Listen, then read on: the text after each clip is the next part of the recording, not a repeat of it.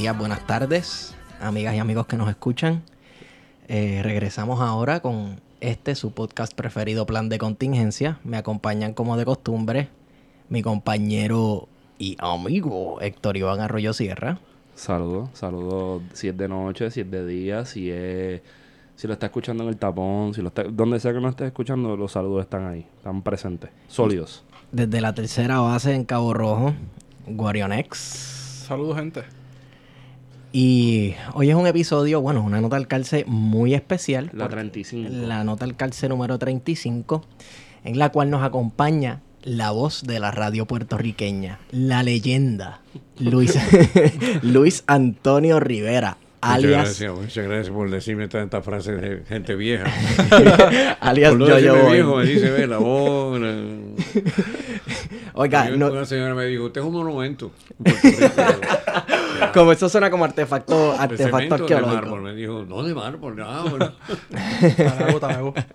yo, yo voy, gracias por estar con gracias nosotros. a ustedes por invitarme. Y yo, desde que me habló Héctor, se le dije que sí, que no había problema. Y aquí estamos para lo que ustedes dispongan. Excelente. Este, me dieron un dato que yo no sabía. ¿Cuántos años? ¿Un gato angora o un gato? No, no, un dato. ah, un gato. me dieron un gato y que tiene que ver un gato con esto. no, no, un dato con D. Que no sabía cuánto tiempo lleva este WIPR. 60 años. 60, años. ¿Cuántos años lleva usted en la radio? 60 años. en WIPR. en televisión. En porque televisión. Más, porque comenzamos en radio cuando el WIPR estaba en la parada 20, en el edificio del telégrafo. Ahí comenzó radio, que se inauguró la emisora, y estuvimos allí un bastante tiempo. Yo estaba en la Escuela Superior Central. Y para mí era bien difícil porque salía de la central, cruzaba la calle y estaba. porque al lado estaba la iglesia episcopal, que todavía está allí, sí. y al frente estaba WIPR. Entonces, estando en la escuela superior, ya usted estaba haciendo radio. No, de que estaba en la intermedia. De, ¡Wow! Y tenía ese bozarrón con el cual no Sí, habla. sí, yo me acuerdo que yo pesaba 90 libras cuando eso. y la, había una maestra que era americana, de la clase de inglés, por supuesto. Y el lunes llegaba con un hangover, la pobrecita. Entonces lean tal libro, tal capítulo. Entonces ella subía el libro y ahí bajaba, la, se quedaba, yo cercaba por la decía, teacher. el brinco que daba aquella maestra. No haga eso, me asustó. Y yo, me dice que usted está pendiente. y me pasaba eso, pero con la voz, te fijas, 90. Cuando yo llegué a pesar 100 libras, hice una fiesta. Porque yo iba a la playa, me tiraba a nadar, los perros me sacaban. No es que me sacaran, es que me enterraban. Cuando me casé, tú sabes que siempre tiran arroz, ¿verdad? Sí. A mí no, a mí me tiraban vitaminas. Pastillas Maconi. Mi mujer sacudió la sábana por la mañana y dije, ¿dónde está mi marido? Estaba en la pared por ahí. Ay, Dios mío. Me ha pasado tantas anécdotas y tantas cosas, te fijas. Pero la ventaja es, fíjate, como yo nunca he fumado Ajá. y beber tampoco, eh, digo, una, una copita de vino en comida o algo Claro, así, claro. es, es lógico. Pero de decir, eh, pasar malas noches, y no, gracias a Dios, no. Yo estuve 60 años casado con la madre de mis siete hijos. Y fue una experiencia tan y tan bonita, una mujer tan excepcional, única, que me sirvió de un escarmiento tremendo y fue mi apoyo, fue mi bastón, fue mi todo en la vida. Y la verdad es que Dios vino a verme. Me dijo, mira, aquí está esta señora, te vas a casar con ella. Ni me preguntó, ¿te vas a casar con ella? No había elección. No había elección. Y así fue, 60 años. Y gracias a Dios, te fijas, pues eduqué a los siete hijos. que a mí me daba coraje porque me decían, ¿tú tienes cuántos hijos? Yo, yo, yo, siete. Pero como tú vas a educar siete muchachos. y ahí yo me prendía. Mire, déjenme decirle una cosa. Educación tienen. Profesión no tendrán siete. Pero educación, usted llega a casa, buenas noches, señor, ¿qué quiere tomar el señor? Educados están. Te me quedaba, confunden educación con profesión. Claro, profesión, sí. claro, o sea que se pueden educar. claro. Así que estudiaste en la Central High. Yo empecé en la escuela Goico, en la calle Loíza. De ahí pasé a la escuela José Celso Barbosa en Puerta de Tierra. Sí. Por el, hora- el horario que tenían, que era hasta las 2 de la tarde. De ahí para abajo ya yo trabajaba. Porque ahí cerca estaba Guapa Radio. Y entonces yo me iba a Guapa, eh, que estaba allí en Puerta de Tierra mismo. Y entonces llegaba allí, hacía muy bonitos en las novelas. Yo era el colibrí de esa época en radio. Así que tu primer trabajo fue en radio. En Eh, mi primer trabajo fue en radio profesional. Mira cómo fue la cosa.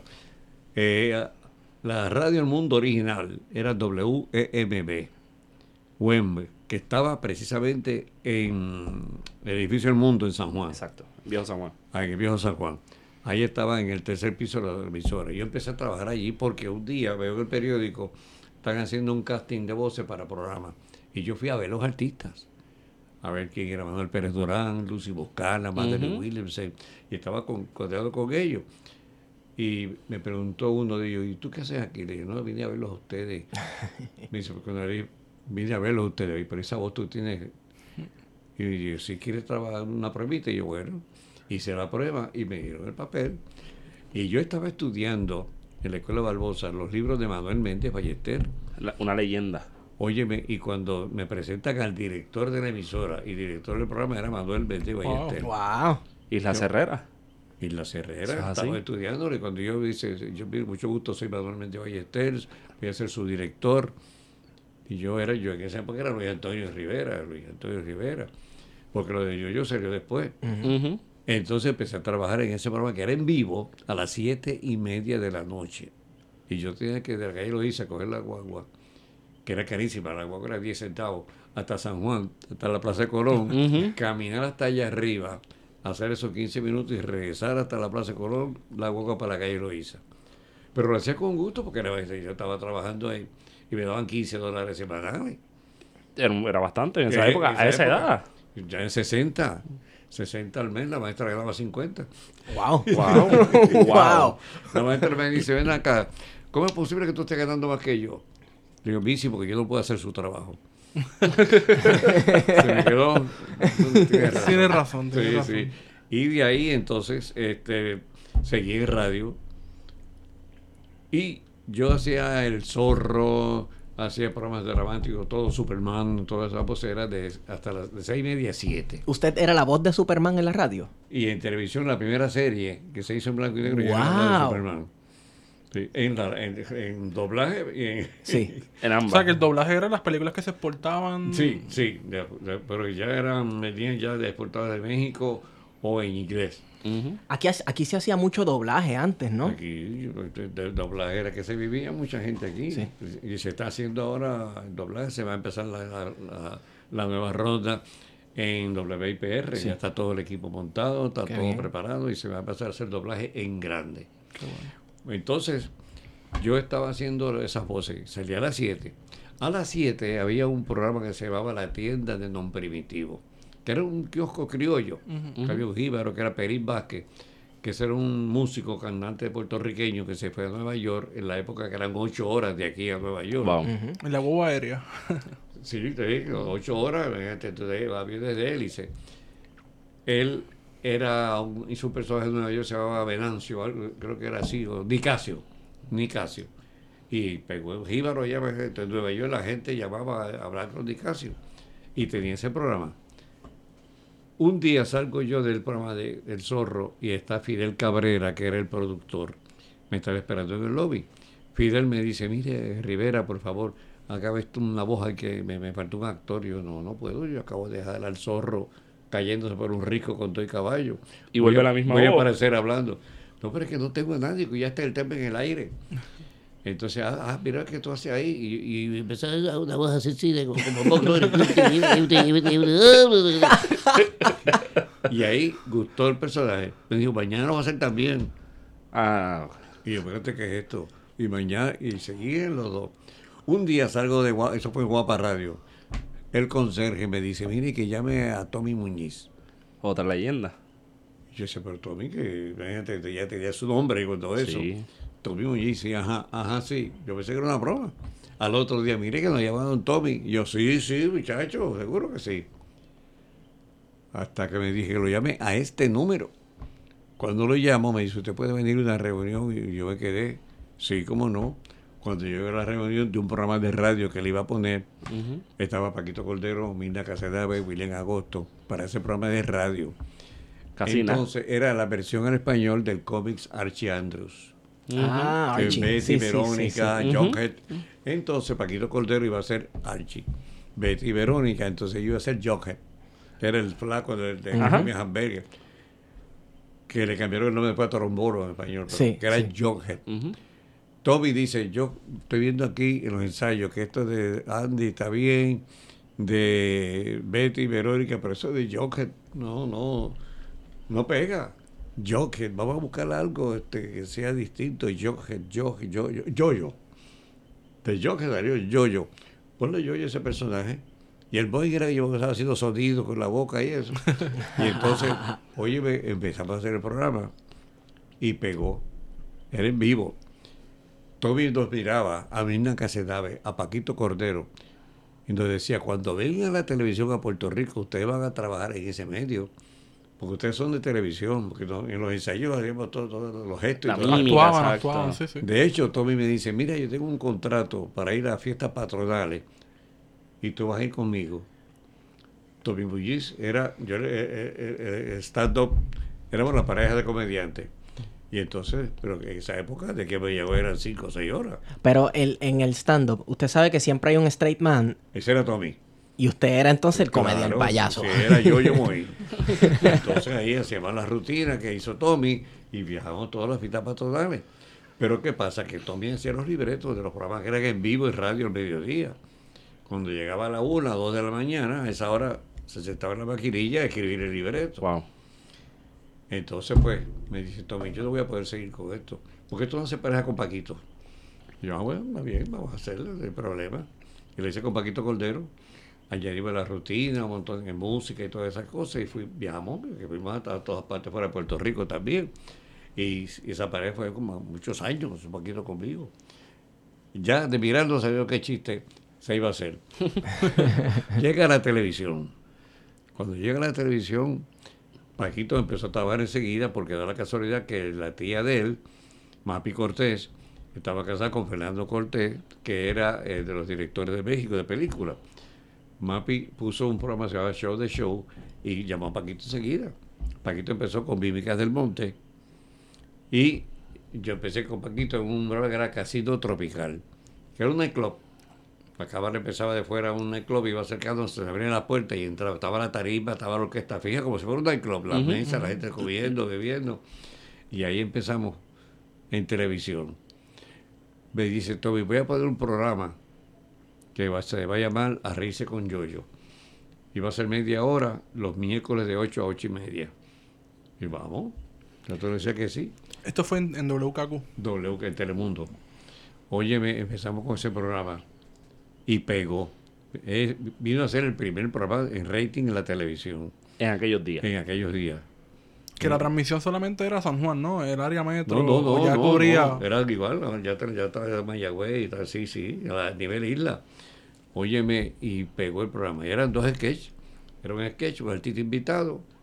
Y, y entonces en esos días también empezó el show General Electric, que es el Hit Parade, que eran siete canciones. Cada canción con un cantante distinto, un arreglo distinto, Todo esto en vivo. en vivo. Ah, no, eso es de grabación, muchachos. Así. Entonces ni se pensaba. Y lo interesante es cómo entran los auspiciadores. El show General Electric. Exacto, Mímicas del Monte. Mimi- Exacto, de, de los Sí, productos del monte. monte, sí. Sí, a era, primero a con Ola, que Ola vino haciendo FAP después. Entonces le quitaron Ola a reírse con Yoyo. Ujú. Y así seguí de comediante, de vieja. Y gracias a Dios hasta el sol de hoy. Y doblaje, cuando empezó doblaje, pues se hicieron las pruebas y estuvimos haciendo doblaje Mucho muchos tiempo. años. ¿Cómo llevas a WIPR Televisión? Bueno, fíjate, eh, en televisión, yo estoy un día en casa y me, dije, me dijo Toby, óyeme, la situación está difícil. Este programa no va a durar mucho más porque el auspiciador está la situación floja, que raro, ¿verdad? En Puerto Rico. Entonces, ¿Verdad que eso es una constante de siempre, yo, yo? sí, de siempre. Porque tú no tenías contrato ni tenías un sueldo fijo. Y Toby siempre tenía la buena costumbre de cuando se acababa el programa te decía, el programa quedó buenísimo. Una pena que fue el último. ¿Cómo que fue el último? Sí, porque cancelaron y ya. No te lo decía antes. Sí, porque tuviera que decir el mismo entusiasmo. ¿Qué pasa? Que voy a. Yo vivía en esa época donde vivo ahora, en Atorrey, y me voy a la pizzería, la que está en la frente al parque de Domenech. Estoy allí y está don Pedro Delgado Márquez, que era el gerente de la emisora y el arquitecto, el, el- el- el constructor del edificio, que hizo también Telemundo. Me dice, ¿ya tuviste la emisora? Y yo, no, no la he visto todavía. A vente para que vea que en tres meses vamos a abrir. Me fui con él, me dio un tour, aquí va a terminar esto, va a terminar esto, y aquí en este estudio que vamos a comenzar a transmitir, el estudio A. ¿Qué sucede? Yo le conté cómo estaba la situación, me dice, vente, vamos a seguir viendo el tour del primer segundo piso, no, no había segundo piso, en el primer piso abre la puerta de producción y estaba Milda Vázquez, Johnny Miranda, y le dije, ¿ustedes conocen a Yoyo? Sí, sí, sí, pues desde hoy está trabajando con nosotros. Eh, va a estar en la hora del niño y va a estar en el Club 6, así que póngase de acuerdo. Me quedé, de momento me- estaba- prácticamente estaba sin trabajo y de momento aparecieron Ujú. dos trabajos ahí. Más era gerente de Warner en Macao, la emisora de radio. Y viajaba todos los días a Macao. Ay, María. O sea que eh, era una, una aventura, te fijas, pero era buenísimo. ¿Qué pasa? Que me quedé en WIPR y mira que, que lo que es la vida. En ese estudio, que fue la primera vez que yo pisé la emisora, el primer programa que fue al aire, donde se hizo el corte de cinta. ¿Quiénes estaban allí, yo, yo, antes que continúen? El corte de cinta. Todos están muertos, ya menos yo. Marín, Beco Saya, Mirna Vázquez, Johnny Miranda, todos los que estaban allí. Jack Delano estaba ahí. Jack Delano, este, este, este, ese era de programación. ¿Qué pasa? Que me quedé ahí es- eh, trabajando con WIPR y ese estudio hoy día lleva el nombre mío. Y está la placa allí, estudio Luis Antonio Rivera, Yoyo Boeing, por su labor, etcétera, etcétera, etcétera. Que para mí, imagínate tú, yo me pongo a mirar la placa y digo que muchos años han pasado. Y lo menos que yo me imaginaba era que al correr el tiempo, donde yo empecé, iba a llevar mi nombre. Y hoy día en el noticiero, tú oyes desde el estudio Luis Antonio Rivera, estamos transmitiendo todos los días, David Reyes lo dice. Se debe sentir raro, ¿no? Que, que, que Oye, cada transmisión... Se siente uno como, caramba, no se ha trabajado en vano. Qué no bien. se ha trabajado en vano, se ha hecho algo positivo. Y como le estaba diciendo ahorita, el por qué se ha mantenido uno con este grupo era con el respeto que nos teníamos nosotros. Porque le dábamos broma, éramos compañeros, Paquito, Tommy, Agreló, todo ese grupo. Pero a la hora de darnos a respetar entre nosotros, y por ende se respetaba al público. Sí. Suspendieron unos cuantos por dos tres chistecitos que hoy día Sí. es caperucita.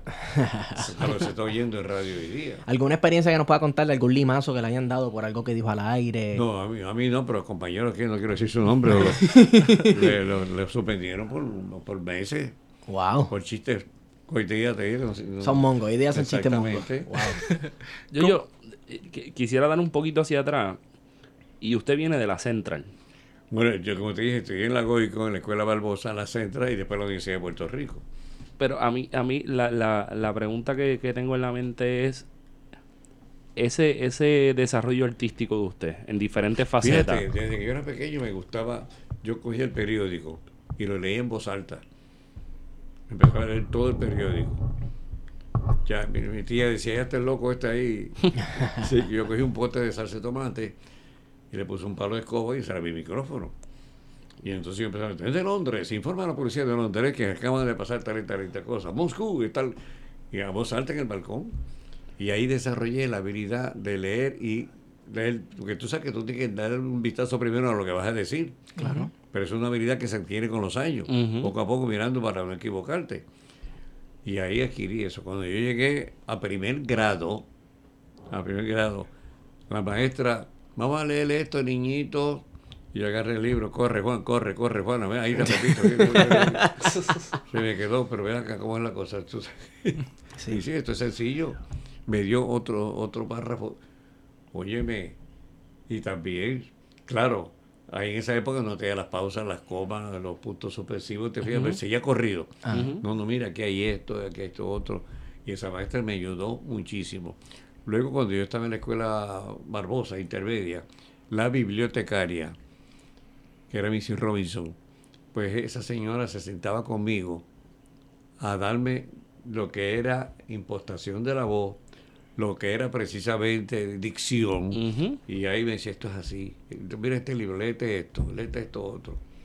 Y te digo que para mí fue una experiencia. Ella era hija de don Agustín Stahl.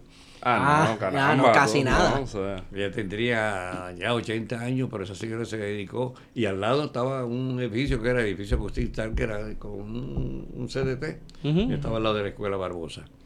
Y fue una experiencia bien bonita tener a Mendy Ballestel, a y a Missy Robinson y a todas esas personas que me ayudaron, que colaboraron conmigo, que me dieron la mano. es, es- es bonito. Porque, Sí. porque a la vez, a la vez cuando uno analiza su, su vida, yo, yo, es como si de toda, de todas las posibilidades que había, todo se conspiró a que usted tuviera esa formación que lo fuera llevando poco a poco hasta allá. Eh, tú lo has dicho. Y entonces todos los medios. En una época yo trabajaba en todos los canales. Semanalmente. Cuando eso se podía. Cuando se podía. Ahora se puede también. Pues no hay contrato de exclusividad, te fijas. Pero ¿qué pasa? Que yo estaba en, Telemundo, estaba en el show de mediodía y estaba en el show de Chucho.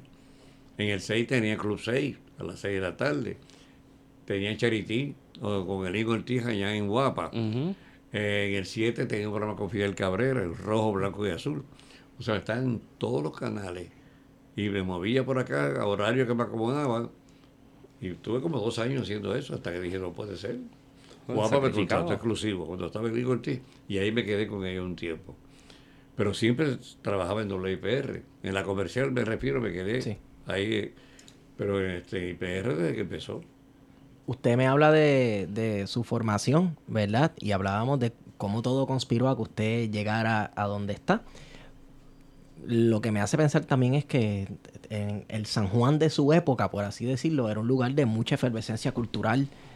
Todo este, el área metropolitana. todo el área Mira, metropolitana. yo me crié en la calle Loíza, en la, ca- en la calle María Moxó. Y allí, la calle Loíza, había tres cines cuando eso. Wow. Estaba el Riviera, que era ya caro, estaba el San José y el Savoy. El Savoy era grababan los episodios y, y era caro, era 5 centavos. Después lo subieron a 10 centavos la entrada. Y Hubo protesta de todos los títeres, que titetera, los amigos. Me acuerdo que la manager se llamaba Isabel Malbarac. Esa señora, óyeme, paraba la película. Están hablando mucho y cogió una hora fumando aquí. Vamos a ver. Gente- los mismos muchachos del teatro sacaban. Te vas a fumar afuera. Sigue la película. Y seguía la película. Y era dos episodios, dos, dos películas y episodios. Más los otros días eran películas solas. El San José ya era 40 centavos. Ya era más caro, te fijas. El Riviera eran 50 o 60. Wow, una diferencia grande. No, grande, grande. en esa época, muchachos. Así que filtraba al público que iba. Sí, sí, sí. Sí, era un cine para cada público, ¿no? Era Sí, como- sí, por eso te estoy diciendo las tres categorías de cine. Sí. Mira, ahí cerca del Savoy había un, un santomeño que vendía unas frituras que se llamaban ñañicleca. Que es como la arepa. Ajá. Mi mamá me daba una peseta. Con esa peseta yo compraba mi ñañicleca, mi refresco, pagaba el cine y me sobraban chavos todavía para... Yo quisiera andar así. Yo quisiera también. Sí. Y me iba a pie de casa al cine, que era cerquita allí. Y entonces, me iba- ya en San José ya era otra cosa, veía, era más carito, era para los domingos. Sí. Daba la misma película, a las dos y a las, cuando acababa empezaba la película otra vez. Y ese, y ese, añadiendo a lo que decía Esteban, porque pues, eh, como usted dice, el área metro pues tenía cierta efervescencia, pero Santurce, Eso era el shopping center más grande que había. Porque desde la parada 15, que estaba en la esquina famosa y estaba Raola, desde ahí hasta la 23, hasta la calle del Parque, todo eso era negocio, restaurantes, comercio, había movimiento constantemente allí. todo el tiempo. Todo el tiempo. Hasta en la noche, todo Sí, distinto. siempre se veía de todo allí en, esa área. Raúl le gustaba la fotografía, tenía donde, tenía todos los tipos de cámaras, marcas de cámara estaban allí. Te hacían re- revelado de películas también, te hacían, cuando yo era el rollito. Y te digo sinceramente que es una experiencia agradable, porque llegabas allí y caminando encontrabas de todo. Tiendas de todos los precios, una más cara, una mediana, te fijas. Yo estoy pensando que no 50 con, con mucha obra de teatro, Sí. Bueno, había teatro, con Sí, este, sí. el surgimiento de la salsa en ese espacio de Santurce. Maelo. Pellín, Cortijo. Yes. Yo tuve la suerte de trabajar con todo. Bueno, y Magna estaba conmigo en la escuela este, elemental. ¿Ah, sí? Sí, en el mismo salón estábamos. Y fíjate lo que es la vida. Entonces que los pupitres en esa época eran de metal, la parte de segundo. Entonces el man empezaba a tocar y el otro le contestaba. Y entonces empe- empezaba a soñar. Y, y llegaba la maestra, la que te dije yo que se dormía. Ajá. Stop that noisy. Dice, eso es la plena puertorriqueña, esto es la música nuestra. Y terminaba ella, bueno, nos quedan 10 minutos, así que vamos a, a formarla aquí. o sea que con Ismael, con Cortijo, con toda esa grande. Bueno, te digo, mira la experiencia. César Concepción era un director de orquesta, era la orquesta más popular de Puerto Rico, más conocida. Y yo era fanático de Joe Valle y de César Concepción. ¿Qué pasa? Que ahí donde yo hacía el programa, estaba el, el programa mediodía que se llamaba Ruleta Musical. Era con Mariano Artau, el maestro de ceremonia. Me dicen un día, mira, nosotros todos los martes y miércoles vamos al interior de la isla a grabar un programa de radio que se graba para pasarlo después grabado. ¿Te interesaría hacer un warm-up? Que era salir primero y calentar al público para hacer la grabación. Y dije, claro que sí. Y empecé a viajar con ellos. Yo que era fanático de esa orquesta, viajar con ellos por toda la isla, todos los martes y todos los miércoles. Y tú dirás, pero ¿por qué viajaban dos días corridos? Porque es que había show de mediodía. Había que acabar en Mayagüez a las 10 de la noche, salir para Y San Juan, ajá. hacer el programa, volver para Yauco, por esa área. Pero se hacía porque había trabajo cuando eso, y se movía uno, y se dio a conocer, que es lo importante de esto. Se estaba creando cultura también. Era la época de las orquestas, porque ya las orquestas han, han desaparecido. Hay orquestas, pero no, no eran como de- no sitios donde estaban las orquestas fijas. En el Hotel Condado estaba Pepito Torres. En el Hilton estaba eh, eh, Mario Ortiz, estaba Pijuán. En el Hotel San Juan había otra orquesta. O sea, había sitios para bailar más. Los sitios pequeños también. Sí, sí. Que habían acá en, en San Juan, en el área metropolitana. Y te digo que había trabajo, había movimiento. La gente llegaba y respaldaba esos sitios. También estaban haciendo algo. También, sí, sí. Estaban haciendo... Hoy día la orquesta, no sé. ¿dónde va? Hay- bueno, fiestas patronales, la Sí, diferencia también sí, en sí. precio es distinta. Claro. Por ¿Tienes eso algo, yo admiro a, a, a Pirulo, lo admiro mucho. Oh, sí. Porque cambió el patrón y volvió otra vez a, la música que nos gusta a nosotros, que entendemos nosotros. Pero cuando tú oyes otra cosa que se, que se dice que no entiendo lo que están hablando. Y él empezó con su música y, y- y yo me imagino a un turista que le diga, estamos llegando a Puerto Rico, ahí lo van a esperar Pirulo y su tribu y la tribu de... De Abrante. De Abrante. hay dos tribus en Puerto Rico todavía. no nos bajemos del barco porque nos van a comer. y, y ellos que todavía nos imaginan en Oye, taparrabo. no, no, no, eh, yo los admiro, ¿sabes? Porque el, el esfuerzo que se ha hecho para llegar donde están es grande. Y hay que decir, señores, se mantiene nuestra cultura con la plena, la bomba. Por eso llega la Navidad y a mí me fogona que diga, vamos a escuchar esta décima. Pues puede Yo en el programa mío de radio todos los días pongo un seichorreado, pongo algo que era de nuestra música, Chuito de Bayamón, Ujú. Ramito. Sí. No es Navidad, es la música nuestra, nuestro sentir, nuestro, nuestro, eh, nuestra patria, que estamos ahí. de- Y la hemos reducido a eso, a música Exacto. de Navidad. Exactamente. Cosa que se puede ir todo el tiempo. Que hay otras culturas, otra- otras culturas y otros países que eso se escucha normalmente. Sí, que hay un espacio para de otros eso. países también. Exacto. Que, es importante. Y, y la, la temática de, de la música como el seichorreao y las décimas puede ir como desde temas navideños hasta poca vergüenza, porque no sé si usted escuchaba a Germán Rosario. Él es un. Él, yo, él murió ya hace muchos años. Tiene unas cuantas canciones que usted se pone a escucharlas y como que, ok. Nito, eh, eh, Nito Méndez, Nito, Nito Méndez con el, el Guiro. Pero ahí tú tienes a Ovidio. Ovidio González. Ovidio González. tú tienes una superestrella. Ujú. El gallito de Manatí, que paz Sí, sí, sí. Ahí tú tienes, empezó cantando este, y cantaba de todo. sí. Cantaba de todo, merengue, bachata, eh, seis de- y eran superestrellas. Tú las presentabas en, en Nueva York y aquello de fila era tres veces le daba la vuelta al bloque. Sí. Felipe Rodríguez. Tú tienes una época de, de música de, De trío. La época cortavena, como decía. Sí. Y que se, y siempre se ha eh, eh, artísticamente, culturalmente, Puerto Rico ha producido Sí. mucho. Para ser un espacio tan pequeño, ha producido una calidad artística impresionante. Mira, tú tienes una Lucy Faberí, una Ruth Fernández, una Carmita Jiménez, Ujú. Mirta Silva Mirta también. Silva. Mirta Silva, o sea, una, una Silvia Resach, Sí. que yo trabajé con todos ellos. Como te estaba contando, yo hacía el programa de, de, de de televisión, a reírse con Yoyo, que eran en vivo. Era el primer programa. El rating era bárbaro. Guapa quería pelear con Telemundo a esa misma hora. Y contrataron a Mirta Silva, que me acuerdo cuando la nombraste, que no había salido en televisión en Puerto Rico todavía, vivía en Nueva York. Y se la trajeron para hacer un programa con ella, una hora contigo. Y la pusieron los miércoles a las 8, a la misma hora. Competencia, competencia. pura. Y entonces, pues, Mirta fue a hablar con Tommy. Tommy, mira, me pasa esto.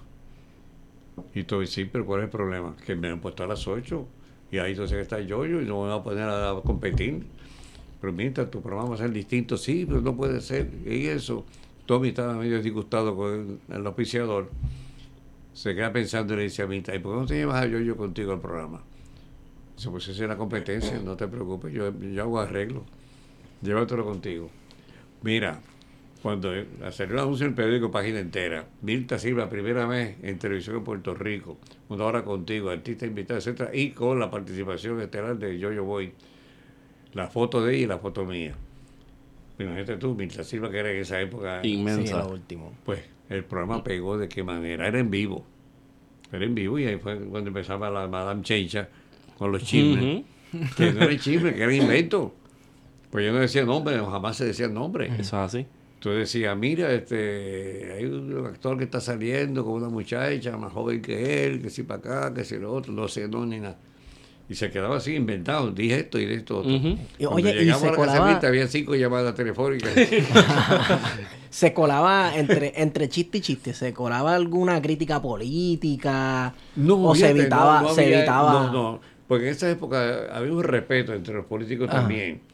Porque tú veías este, la Concepción de Gracia, Ramos Antonini, Muñoz Marín, todos eran de diferentes partidos, pero tú veías que el respeto que se tenía, que, Entre ellos. que la palabra respeto, que empezamos hablando de eso precisamente entre los artistas, había entre políticos. Y el público veía un político y, claro, aquellos mítines eran en pueblo en pueblo con grupo. Después empezó la televisión y ya tú... te- te- Sí, se masificó. Sí. Exactamente. Y con, los- con los debates se convirtió en algo. Sí, con los debates televisivos se convirtió en algo como medio show mediático también. Sí, sí. Los debates. Se trivializó la Sí, sí, cosa. sí, sí, sí. Y la gente te fija, porque como la lucha libre. los mejores actores del mundo son los, Los luchadores. No se dan un golpe. No se dan un golpe. Ponlo en cámara lenta para que vea que lo, por acá. Y saben cómo va a caer de espalda. Sí, sí, Sí, sí. sí. puede pasar algo, te digo, accidente o algo, pero yo los admiro por la habilidad que tienen. Claro. Yo, yo, antes de. Estamos como que. y de, at- de atrás para adelante y de Sí, adelante sí, para sí, atrás. sí. Eh, estoy pensando en, en Ángel Ramos. Ajá, don Ángel. Esa influencia en su vida. Ángel Ramos fue, eh, para, para aquellos que no sepan aquellas que no sepan, el fundador del periódico El Mundo, que después se... Trabajaba en el mundo y tuvo la dicha de casarse con la hija del dueño. y ya tú sabes la historia de ahí para abajo. Exacto. Y entonces, sí, El Mundo se, fun- se fundó en 1920, 19, para allá abajo. El periódico. El periódico, exacto. Era Entonces, tabloide, Sí, de producción. inmenso, como New York Times. Sí, sí. Pero déjame decirte que era un visionario. Conté lo de doblaje. Él quería mejor radio y tenía la mejor emisora de radio, la mejor programación. Tenía eh, el doblaje. Él dijo, caramba, en Puerto Rico se está haciendo un doblaje tan y tan malo. Especialmente las traducciones. Yo voy a crear un departamento de doblaje en Puerto Rico a ver qué hay.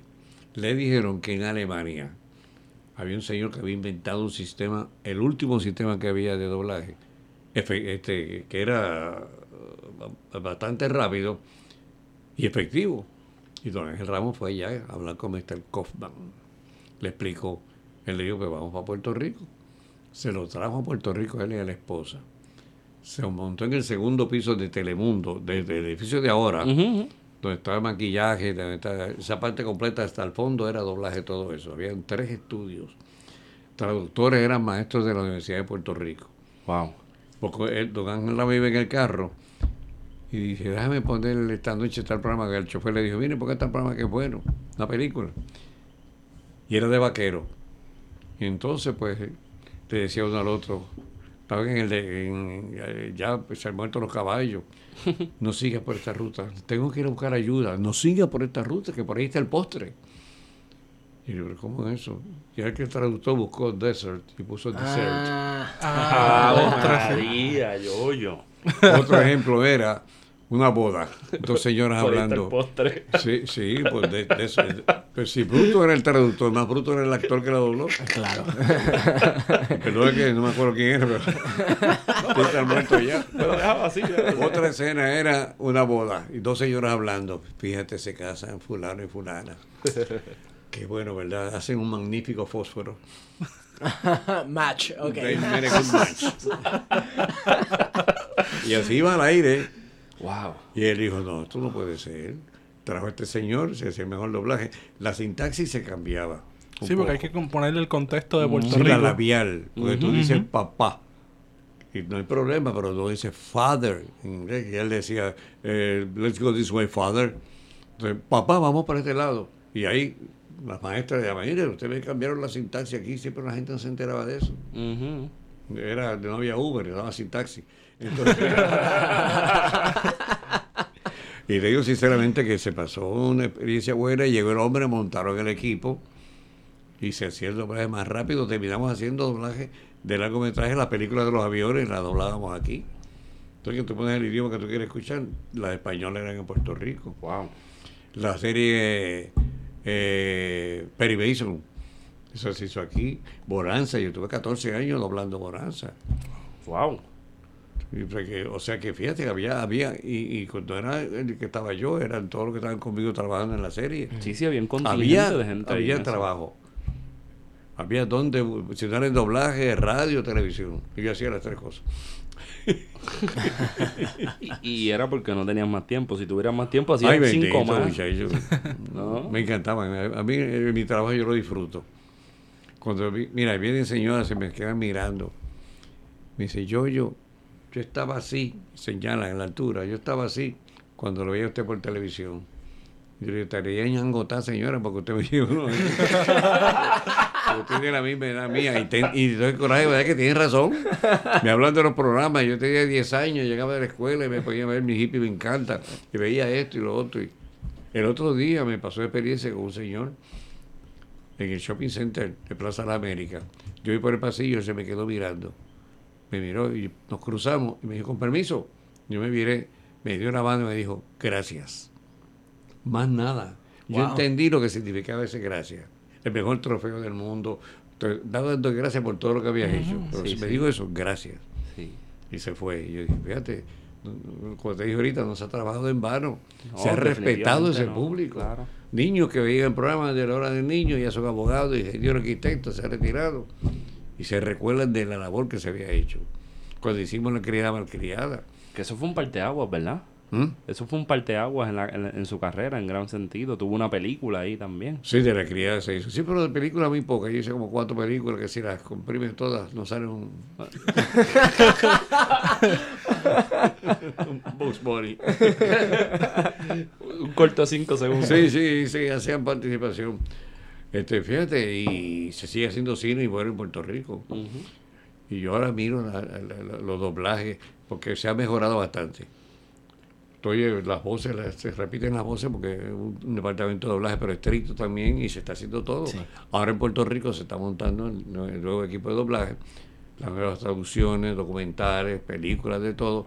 Y yo, más o menos en este próximo año, espero que eso vuelva a coger el boom Sí. y sea el mejor doblaje del mundo, como nos clasificaron una vez. Entonces, que España, todo lo que se transmite tiene que ser doblado en España. Sí. Por ley del gobierno, todo.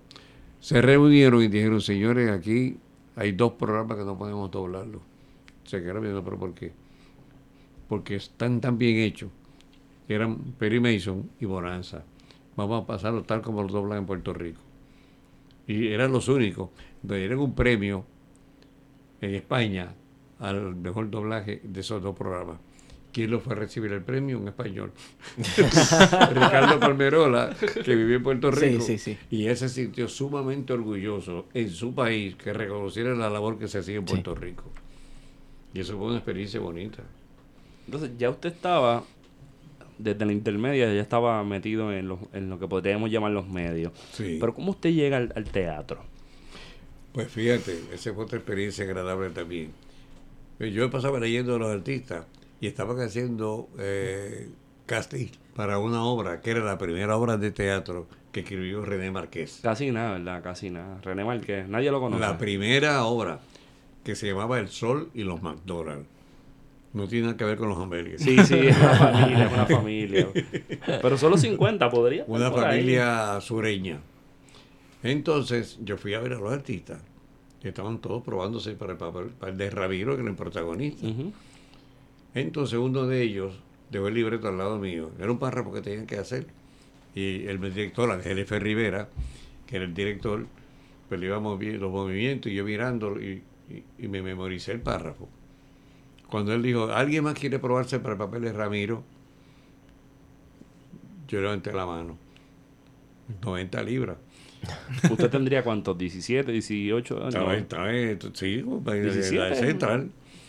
Óyeme, y entonces como me aprendí los movimientos, me aprendí el, el párrafo, empezamos a moverme y él, de- él se me quedó mirando así, y tal y tal cosa y lo otro, por acá un, un lamento fuerte. Cuando terminé, yo noté aquel silencio. Y todo el mundo se mira y "Dios, qué huevo he puesto yo aquí". Dice Ángel F. Bueno, señores, hemos terminado. Se van todos, menos el señor Rivera. Yo me quedé, perdón. Y los actores, fulano, insultaron que eran mi primera figura, se miraron, pero él va a hacer el papel de Ramiro. Y ese señor, si estoy trabajando en este- estos medios todavía, se lo debo a él, porque me enseñó lo que era movimiento escénico, lo que era profundidad escénica, lo, lo que era impostación de la voz en teatro. Teatro de la Universidad de Puerto Rico, que es grande. Él, al terminar la clase, se quedaba conmigo con un tambor. Entonces, un tamborcito. Se iba a la última fila arriba, pegado a la pared. Escenario vacío. Yo en el medio. Dime el parlamento. Entonces, él con el tambor estaba tum, tum, tum, tum, tum, tum, tum. Y yo era porque tal cosa, era otro, lo otro. De recuerdo, y iba aventando el ritmo. Te, ¿sabes? tal cosa así. Sí, sí, usted lo dije que era eso. Y ahí para ver el tambor, tú. Sí, pero entonces ahí me enseñó que era el ritmo escénico. Wow. Con un tambor. Wow. Me dijo, mira, yo estoy estudiando en Yale, estoy en el último año. Voy a dedicarme a hacer mi tesis, que, lo que es un actor. Óyeme, y gracias a Ángel F. Rivera, que trabajé esa obra, y la gente decía, pero ven acá, cuando yo salía con, esa, con el bozarrón en esa época, y trabajando con, con actores profesionales, ahí me, me escuchó fulano, sultano, empezaron los contratos, y empecé a hacer teatro de protagonista con la primera obra de... Ay, René Marqués los ensayos al lado de uno. Wow. ¿Usted conoció a René? Sí. Wow. Eso es un honor. No, eso fue una, una experiencia, pero sumamente agradable. Y ahí seguí haciendo teatro. Me llamaron. Mira, la primera obra del primer festival de teatro Del ICP. La hice yo. Sí, sí. ¿Estamos hablando de qué año? ¿50 y qué? Tú me- No me gusta por edad, no me acuerdo lo que hice ayer. Esos son los 50. 50 por ahí. va. Sí, sí. Mira, la primera obra, y ahora están por, qué sé por qué, número, se llama La Encrucijada. Y era de Manuel Méndez Ballester, claro que sí. Fíjate qué casualidad, empecé en radio con Manuel Méndez Ballester y en teatro como profesional en esa obra. Y había algo, yo, yo. la primera hora del primer festival de teatro. Ahí estaba yo trabajando, que está en, en un libro que tiene el Instituto de Cultura, de la primera obra, la fotografía, donde estoy yo con Raúl Calvo del Padre Wow. y los otros actores que estaban, en, Benjamín Morales, que estaba en esa época.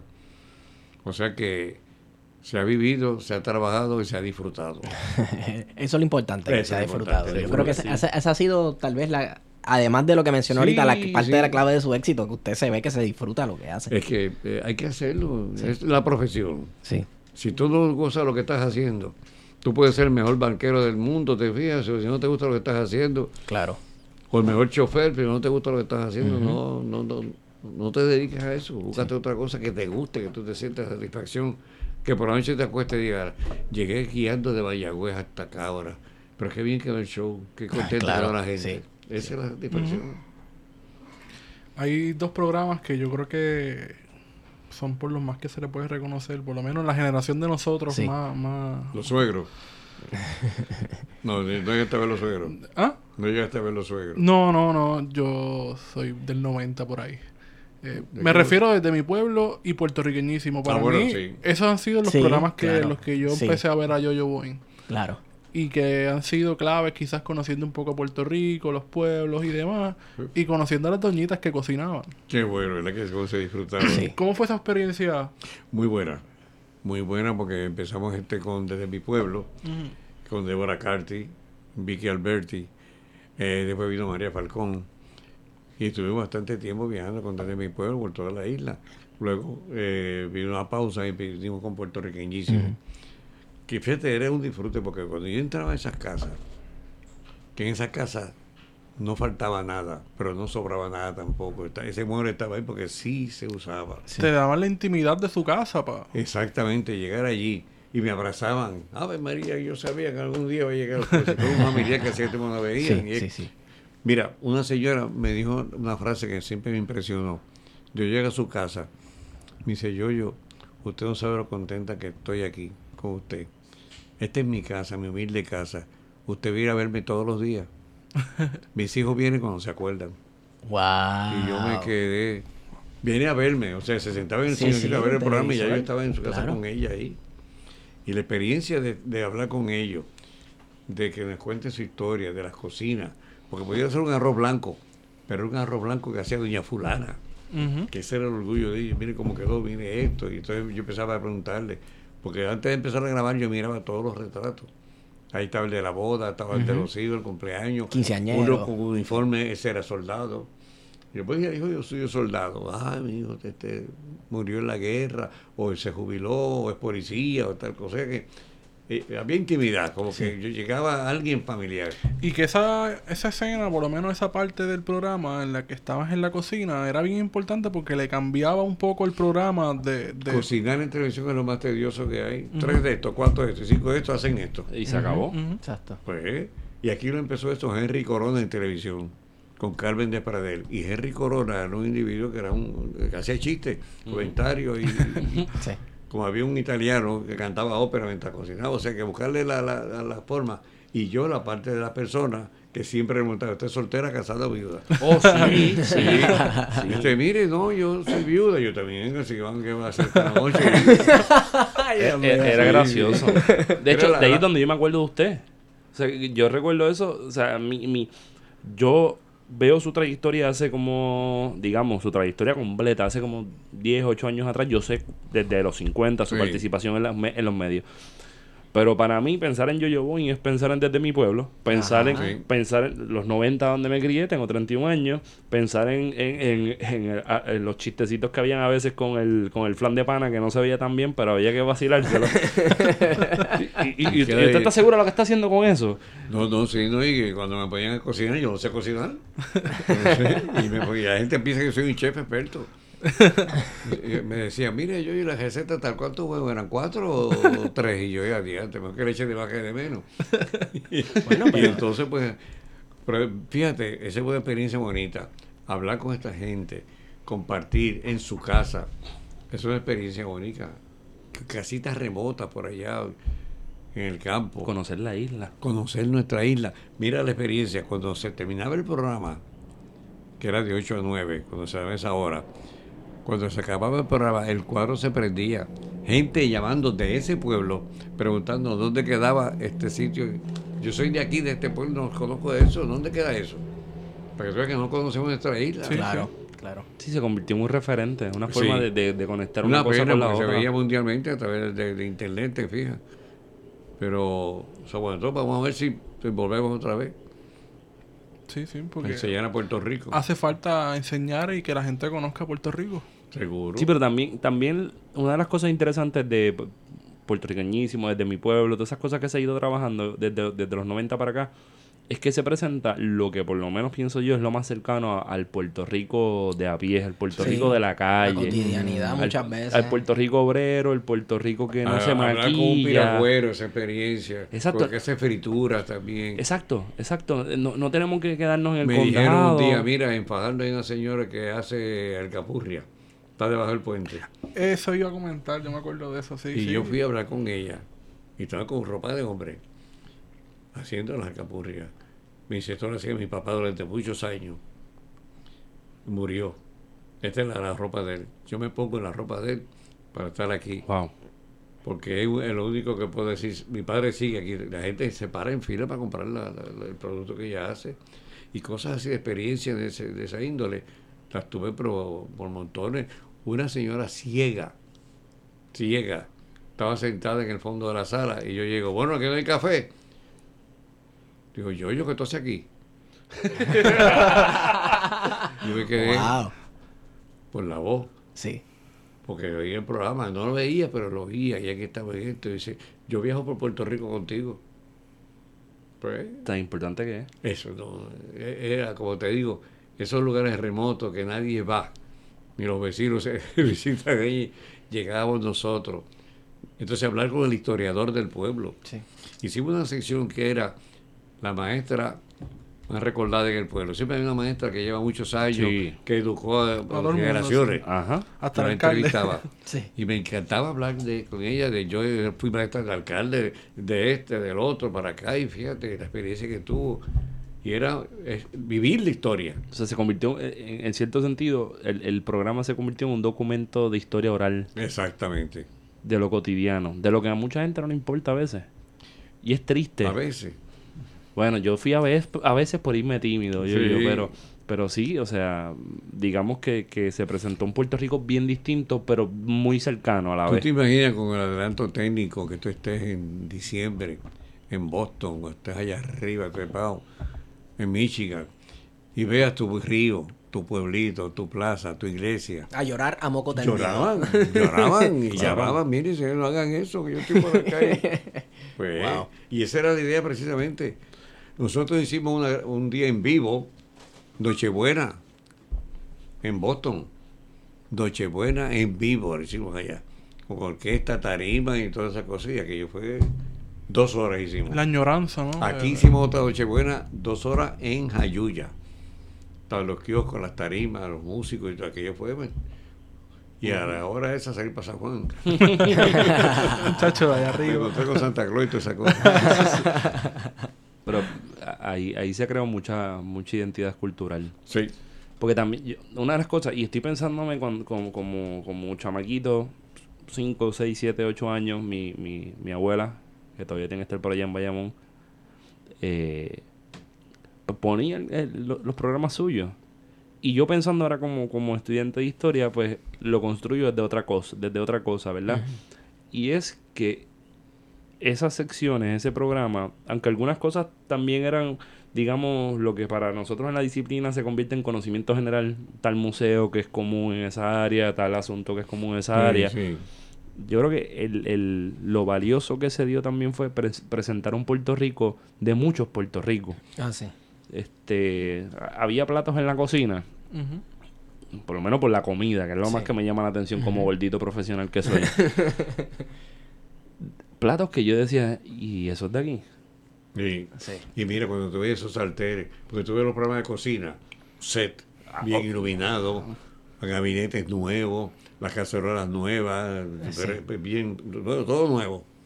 Y ahí tú veías el sartén, la leña, todo eso, eh, o sea, el fogón de ellos precisamente, donde se cocinaba. Y ese era el mérito que había. Claro. No era preparado como si fuera todo, no, e- era ella que hacía sus su, cosas ahí. En Fajardo la que hacía las arepas. ¿Y usted cuántas arepas hace? Bueno, diariamente hago 400, 500. Así de brava. madre. Los fines de semana a veces llego 800 arepas. Y era ella, iba haciendo, al lado y la otra. Y antes, Yo, yo, usted comiendo fritura alrededor de la isla, ¿en algún momento se topó con el eterno debate de sobre si es empanadilla o pastelillo? Bueno, no, porque fíjate, ya sabíamos dónde era la empanadilla, dónde era el pastelillo, dónde era la arepa. Sí, sí, sí, sí. Sí, sí, ya o sabía sea cuál que- era cuál. Es que hay un sí. debate, hay un debate, tú sabes, de mucho rigor. que, sí, sí, son palabras que se usan en el sur que no, no se usan Exacto. en el norte. Pero en cocina ya era todo general más o menos que se sabía. Igual que, pa- eh, igual, igual que Panapén y Mapen. y Los. Parapen. ¿Qué es eso de Mapen? Yo no. Yo fui Yo a Ponce y Mapen. La primera vez que yo escuché Mapen fue en un programa de, de, de Yoyo. Sí. Sí, sí, Ah, sí. sí, Mapen, el ma- Parapen, también. entonces uno es pana, uno es Panapen, otro es Mapen. Pero mira, una vez para que tú veas lo que es eso, fueron cinco señoras a cocinar. Iban a hacer ustedes arroz blanco. Cada una hizo arroz blanco. Me puede creer que quedaron cinco arroces blancos distintos. Uno más seco, uno más mojadito, uno más... era el toque personal que- Claro. que, le daba la señora y eso es lo, el mérito. Por eso tú dices, fui a este restaurante me encantó como, como cocina y vuelves otra vez. Y hoy tú me gustó mucho, ¿qué pasó? Bueno, es que cambiamos el, el cocinero. El cocinero, ah, sí. espérate. Por eso es que hay tanto programa de cocina Sí. en Estados Unidos, entonces que hay hasta concurso de- de- del chef del mes o algo así. O sea que tiene aceptación y la gente lo ve porque les gusta la parte esa. Pero si tú le das un poquito de humor y lo, lo- lo tradicional, lo rutinario que es la cocina, pues la gente la acepta más. Sí, sí. Y más ahí que iba por la cocina de la señora. sí. Vamos a eso ahí porque ¿cuán difícil es hacer humor en Puerto Rico? Bien difícil, bien difícil. Pero si tú lo haces con buena intención, te fijas, y como te- pues, hablamos del principio, el respeto, pues tú sabes que siempre ha existido la picardía. Molière, Shakespeare, todas esas obras, está el- en las zarzuelas, siempre El está el, el, el Lazarillo de Tormes. Ujú. Tú siempre encuentras el pícaro, Sí. que es el que da el toquecito de, de la comedia. Pero una cosa es picardía, obscenidad, falta de respeto, vulgaridad, que es lo que se está haciendo ahora. Hace una, a mí me- yo he rechazado muchas obras de teatro, me mandan el libreto, leo tres páginas, cuatro páginas y lo cierro porque ven acá, esto, estas malas palabras, esto no, porque eso es lo que le gusta a la gente. Perdóname, pero yo tengo una familia grande y a ellos no les gusta esto y hay gente también. Y he rechazado, he rechazado obras de teatro porque no, las que yo he hecho, si no hace falta hacer eso, llegar a ese. Tú reúnes cuatro hombres jugando dominó, hacer chistes colorados y se ríen. Ahora esos cuatro hombres, tú le haces chistes buenos. Y ahí se ríen también y ahí está el mérito. Nosotros aquí nos reímos también. Nosotros hacemos Sí. chistes colorados y chistes. Este, Por eso, de Pegué. todo. Es que, por, Sí, ejemplo, mi, mi- mi comediante favorito de todos los tiempos es Mel Brooks. Ah, pero es un genio. Sí, sí. ¿Tú sabes lo que hizo Mel Brooks en una entrega de premios, creo que los Grammy? Están sentados en una mesa, esa que es la mesa que se sientan todos, no es teatro. Los Grammy o los... Los Oscars. Los Oscars. No, Oscar es teatro, es, es como un restaurante, o sea, que está la mesa. Estaba él, están los Grammy, los Oscars y los los... Golden Emmy. Globes, los Emmy. Emmy. Emmy, Emmy. Son Estaba igual que él, Grammy. él está casado con Amber Croft, una primera actriz. Y está el grupo. Entonces, al final, le pasa la cámara a él. Y dice, señores, estamos celebrando aquí el triunfo de fulano, de esta gente, de estos actores, compañeros. Pero fíjense qué poco observadores somos nosotros. Todo uno se miró. Mi esposa está aquí, mi director está aquí, actores que trabajan conmigo en muchas películas están aquí. Yo llevo dos horas y cuarto sentado en esta mesa y no se han dado cuenta que tengo la nariz postiza. Así. Me había puesto un poquito más larga y no se había dado- ni la esposa se había enterado. No se han dado cuenta, mire, está la nariz postiza. y la- Sacó la postiza. Pero por esa línea, yo, yo, yo Mel Brooks es un humor inteligente. pienso yo. Exactamente. Sí, sí, sí. sí. Es, una cosa que hay que razonarlo para entenderlo. Mira, yo tenía un maestro, eh, ya una vez que cogí una clase en Nueva York, que nos dijo lo que era el timing. Timing es tan, tan importante, a veces con una mirada, con un gesto, que lo hacía Carol Burnett sin problema, y Tim Conway lo hacía también, el que estaba con ella. Él me dijo, timing es esto, mira, está en la pareja, to the woods, no, no, no, to the woods, no, no, to the woods, no, no, or I scream. How high can you scream? Ah, to the woods. pues es simplemente una pausita y decir la línea. Sí, Sí, sí, sí. sí. Pues imagínate, o sea que Y también, este, como te digo, mira, un ejemplo, Álvarez Guedes. Colo- ese es la estaca de donde se amarra lo colorado.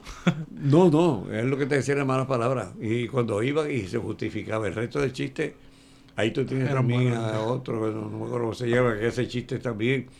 Que, y el último me gustó, que dice él, está Trump paseando por el- los pasillos de Casa Blanca. De momento se encuentra con un retrato de Lincoln. Y Trump le pregunta, Lincoln, tú que fuiste tan buen presidente, que la gente te recuerda con cariño, ¿qué tú me aconsejas? Lincoln se voltea a los vidrios y dijo, que vaya esta noche al teatro. Va, va, nada, fíjate. Está bueno, está Está bueno. Está bueno. buenísimo, buenísimo. Hay otro, fíjate lo que, que- lo que es, que son dos serpientes que se encuentran en un centro comercial, una viene triste y cabizbaja, y le dice a la otra serpiente, ¿qué te pasa? Ay chica, para mí ya la vida no tiene sentido porque todo lo veo borroso, todo lo veo borroso. Muchacha, pero vete a la óptica, ponte en contacto. De veras, sí, aquí mismo, vete. ¿Cómo al mes se encontraron otra vez en el centro comercial y aquella venía feliz y contenta? Le dice, oye, me alegro verte así, te pusiste los lentes de contacto. Me los puse y mi vida cambió un ciento por ciento. Hasta mi vida sexual cambió. Espera, espérate, ¿qué tiene que ver los lentes de contacto con tu vida sexual? Muchacha, hacía seis meses vivía con una manguera. Ese chiste salió en Reader Digest. Ok, para que tú veas cómo es que llevas más o menos sin decir nada, nada y, y, y provoca la risa. Sí, sí. El humor sano, eso siempre ha existido, pero la picardía es otra cosa. Sí. Y el público. O sea, cómo tú haces un chiste. Depende del depende público. del público, depende, fíjate. Entonces, por eso es que te dicen, vamos a tal show, ¿quiénes van a estar allí? Médicos, pues vamos a, a seguir la línea, van a estar el público en general, vamos, hay niños, ya tú sabes cómo. Sí, hay que- la hay que hora también, el Sí. sitio también depende. Sí. Hay que tener, estar preparado uno, eso de que para ti hacer chiste. No, eso no es así. Tú eres, ya, de- ah, mira yo, yo, aquí está yo, ya tengo un chiste yo, yo. ¿Qué tú eres? Yo, yo soy médico, cirujano. Pues mira, yo tengo una cosita que me está saliendo por aquí, a ver si me operas ahora. no es que eso no es así, ah, pues hacer chiste tampoco, Tampoco es así. Claro, claro, claro. Pues, hay Usted- que prepararse. ¿Usted hizo, usted hacía stand-up comedy? No, no, No. no, me gusta. ¿No le gusta? Digo, no, no, no. o sea, no, es lo suyo. Exacto, no, no, no, qué sé yo. A veces he hecho cositas de vida Sí. con, con NCS, que trabajo de maestro de ceremonia y llevo Sí. Que improvisas ahí al. cositas así, pero no, no separarme como Luis Raúl, como Exacto. el otro. No, no, qué sé yo. No, Nunca lo exploraste. no, no he tratado nunca. Nunca lo he tratado. Todavía queda tiempo, pero no. No, ya no hay tiempo. Muchachos, me acuerdo que hizo ayer, me voy a acordar de la rutina. De... Pero eh, usted es un comediante en lo cotidiano. Pero mira, La vida usted la pellizca de otra forma. exacto, exacto. Yo decía, este, este show lo está viendo mi familia. Y si está viendo mi familia, después no digo, mira, tu papá hizo esto, tu papá hizo lo otro, dijo esto. Sí. Y pensando en eso, que la podía ver, mi esposa me decía, bueno, un día yo iba a salir en un programa, y no había salido todavía, hicieron un chiste, era en vivo ese programa, me llamó ella. ¿Cuánto vas a tardar en estar aquí? y ya estoy saliendo, estoy en el parking. Cuando me llamaron para trabajar, le dije, no, y, y le expliqué después pasó esto. Yo no puedo trabajar así, no lo he hecho nunca en mi vida, ¿por qué tengo que acudir a esto? y, y es preferible no trabajar a dañar su imagen. Pero también, exacto, eso mismo le iba a decir. eh, eh, por eso es que como usted respeta, usted se respeta y respeta a los demás, pues entonces también uno tiene la habilidad de exigir ciertas cosas en su espacio de trabajo.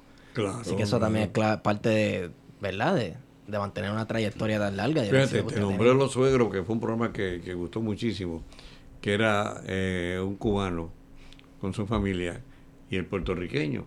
Yo era el puertorriqueño y el cubano era Membrillo, el papá de Mayra Montero. Resulta que él no soportaba a los cubanos. Entonces, pues, el diablo, y aquel no soportaba a los puertorriqueños. Y los hijos se habían casado. A los suegros. Tú eres suegro de mi hijo y tú eres suegro de mi hijo.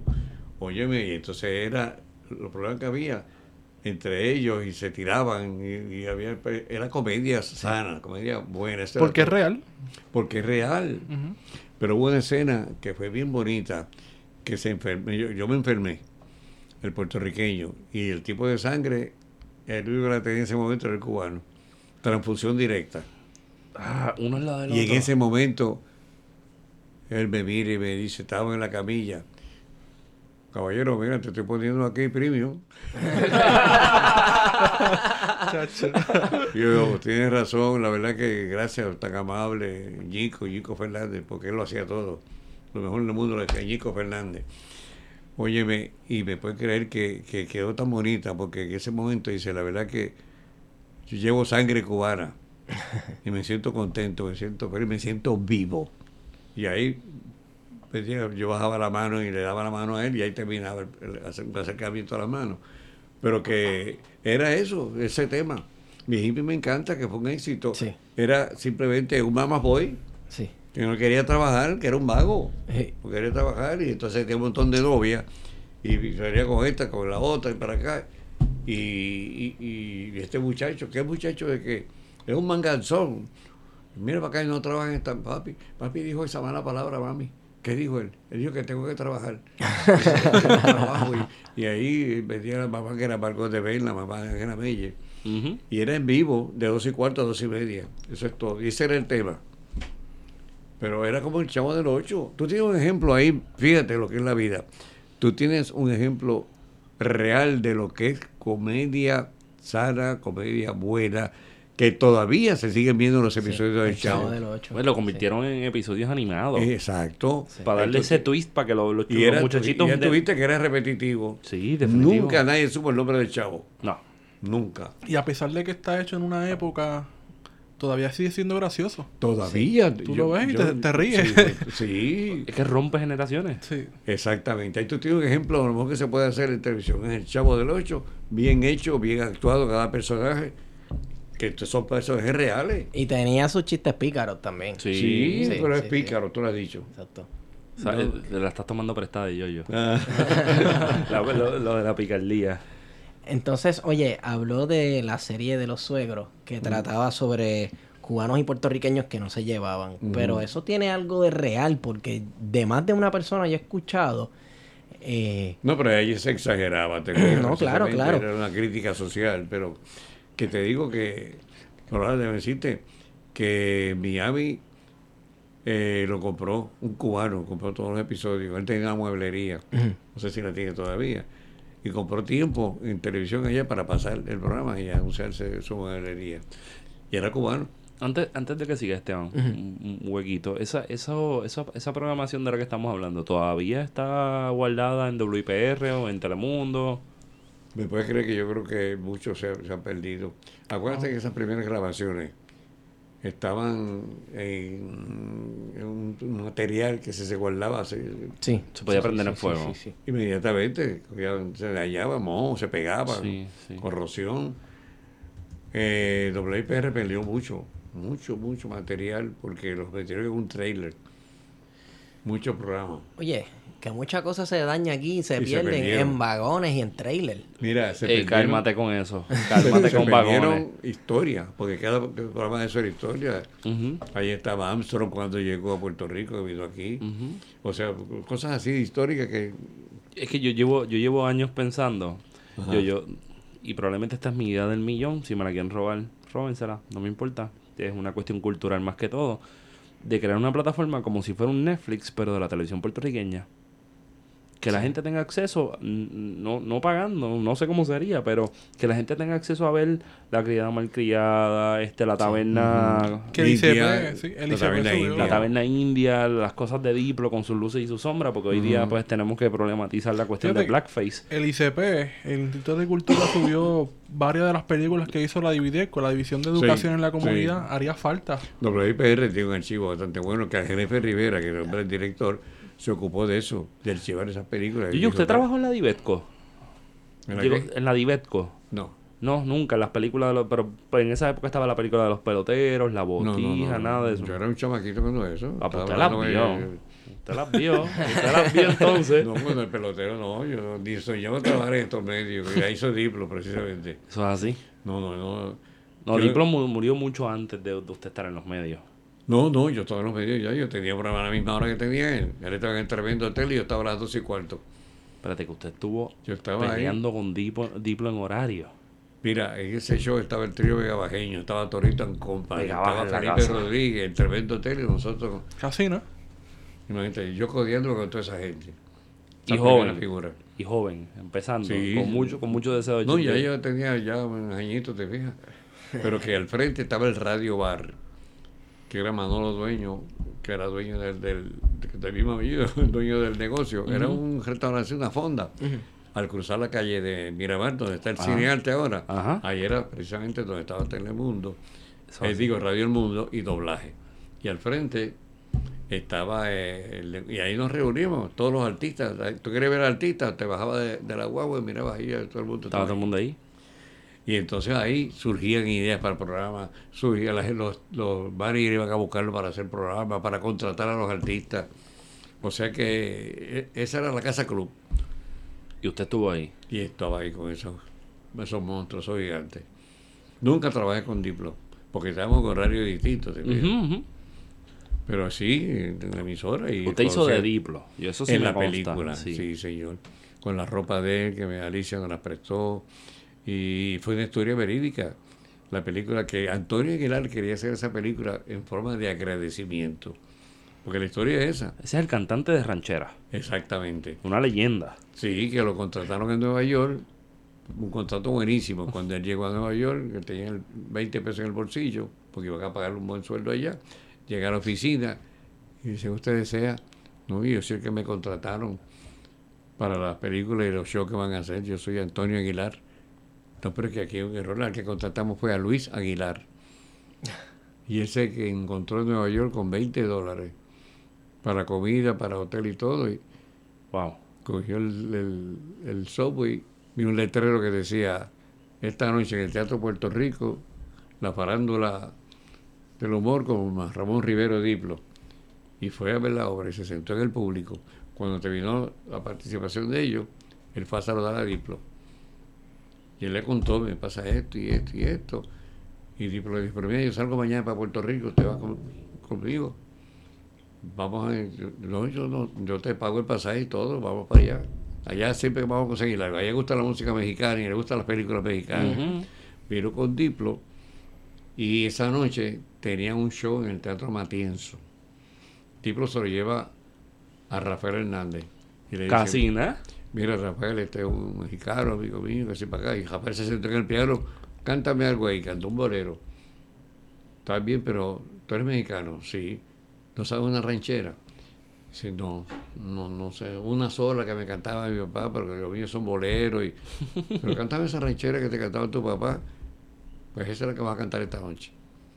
Se presentó en el Matienzo, cantó la ranchera, el público de pie la cantó seis veces. Wow. Porque otra, otra, otra vez porque no se me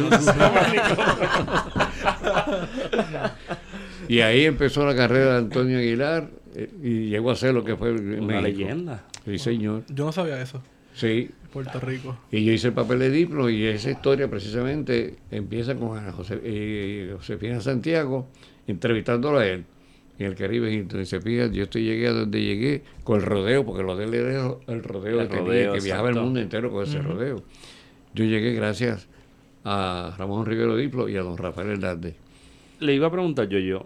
eh, mm, He, le- he leído y he escuchado a personas hablar sobre, sobre Diplo haciendo caminatas, Diplo siendo una persona Sí, que, a Ponce, sí. que, que, que tenía, que más allá de ser actor, también estaba metido en una, en una, en un, con un compromiso social en Puerto Rico. Sí. Eh, ¿Usted lo llegó a conocer en esa faceta? ¿O lo conoció? Bueno, sí, porque era, se organizaban todos en el grupo allí. Estaba José Luis Regrosa, estaba Cecilia Cabero, estaba Capestani, que eran primeras figuras en Puerto Rico. Y yo trabajaba en otro programa, pero codearme con ellos allí y hablar con ellos. Óyeme, yo te digo sinceramente que fue una experiencia única. Y con respeto. Ah, no, eso, somos eso- eso competencia, primero pero que somos, existía ahí. so- somos competencia, pero no... No, no es que no era competencia. Esa palabra que sé yo, como Eso que- de ahora. Exacto. Nada, había un. eh, Aquel le anunciaba esto y el otro anunciaba lo otro y todavía. La competencia era entre canales. Entre canales, pero es para la audiencia. Te digo, que siempre Sí, ha habido. Pues tú tiras lo, lo tuyo. a- Pero no era entre los talentos. Por, por ejemplo, Diplo contra usted. No, eso no era... Ahí Sí, porque había competencia. ¿Quién iba a competir con Diplo? No, bueno. Pues, o con Torregrosa. No, no se podía. Con Machuchar, ¿quién iba a competir Wow. con Machuchar? Chacho. ¿Quién iba a ser el jíbaro como lo hacía él? ¿Quién lo va a hacer al día de hoy? Exactamente. Porque no ha llegado todavía. No, no, no, no. Y llegó, y él hacía eh, un, un borrachito lo que hacía él. Y un negrito, el negrito cocoroco.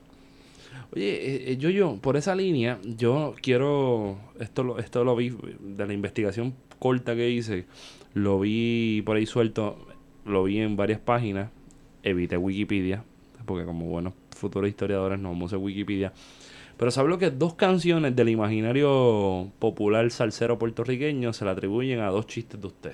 Sí, eh, el caballo pelotero y el negro bembón.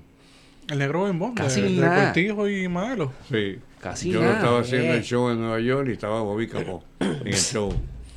Cuando acabábamos el programa, del show, que eran tres shows diarios en el Teatro Puerto Rico, cogíamos el subway para irnos para el hotel que era en Nueva York. Entonces había una fondita, un restaurancito, nos bajábamos allá a tomarnos un asopadito, un café, un sábado o algo, antes de ir al hotel a dormir. Yo hacía el chiste del caballo pelotero y el negro bimón. Me dice Bobby, oye, esos dos chistes que tú haces, que son buenos. Y yo, son chistes viejos. Son chistes viejos. Me dice, sí, pero es que gusta a la gente y la idea está buena. Eso lo- te digo que eran dos chistes viejos ya, el caballo pelotero y el negro bemón. Antes eran viejos que lo hacía Chori cuando joven. Entonces, Que en paz descanse. ¿no? entonces pues, se sentó con una servilleta. Entonces mataron al negro bemón, sí, lo mataron.